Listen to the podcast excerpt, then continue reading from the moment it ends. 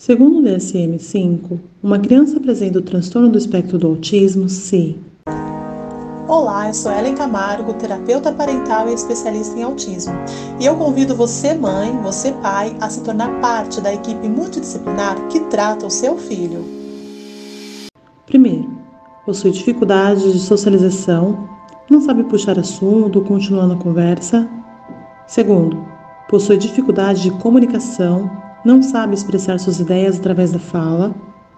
Terceiro, possui movimentos repetitivos, alinha brinquedos, gira objetos, gosta de objetos que fazem movimentos repetitivos, repete a mesma palavra ou frase várias vezes. Quarto, insiste sempre na mesma coisa, a criança chora quando você muda de caminho, não aceita esperar nem um segundo ou faz tudo igual todos os dias.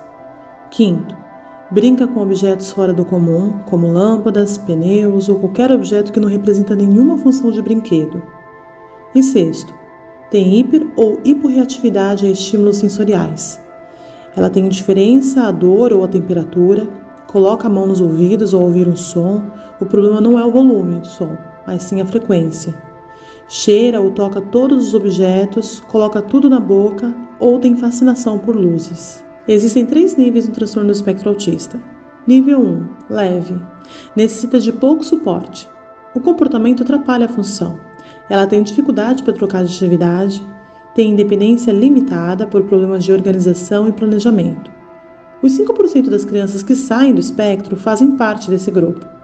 Aqui, se há organização e planejamento, em conjunto com as atividades terapêuticas e o acompanhamento médico, a criança cresce com 99% de chance de ser independente.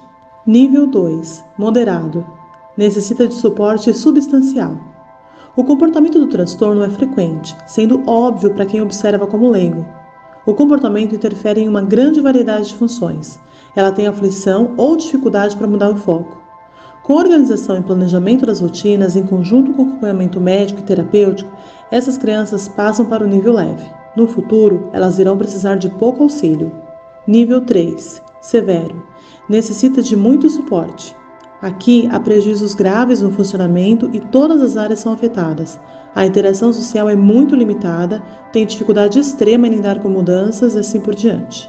A criança também tem chance de evoluir para o nível moderado, porém ela sempre irá precisar de suporte. No autismo, em qualquer nível, pode ocorrer prejuízo intelectual, prejuízo de linguagem e comunicação, ter outras condições médicas ou genéticas conhecidas, ter outras desordens do neurodesenvolvimento mental ou comportamental, catatonia, ou seja, a criança parece que desliga e ela permanece um tempo assim, paralisada. Saiba que todas as crianças têm capacidade de evolução.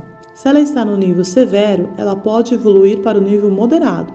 Se ela está no nível moderado, ela pode evoluir para o nível leve. Se ela está no nível leve, ela pode evoluir para sair do espectro. O termo sair do espectro significa que os comportamentos do autismo reduziram ao máximo, sendo que a criança aprendeu o convívio e todo o comportamento necessário para viver em sociedade. O tratamento do autismo não tem o objetivo de apenas melhorar os comportamentos da criança. O objetivo do tratamento do autismo é sair do espectro ou seja, diminuir os comportamentos característicos do transtorno ao máximo para que a criança consiga aprender a viver em sociedade e ser independente no futuro.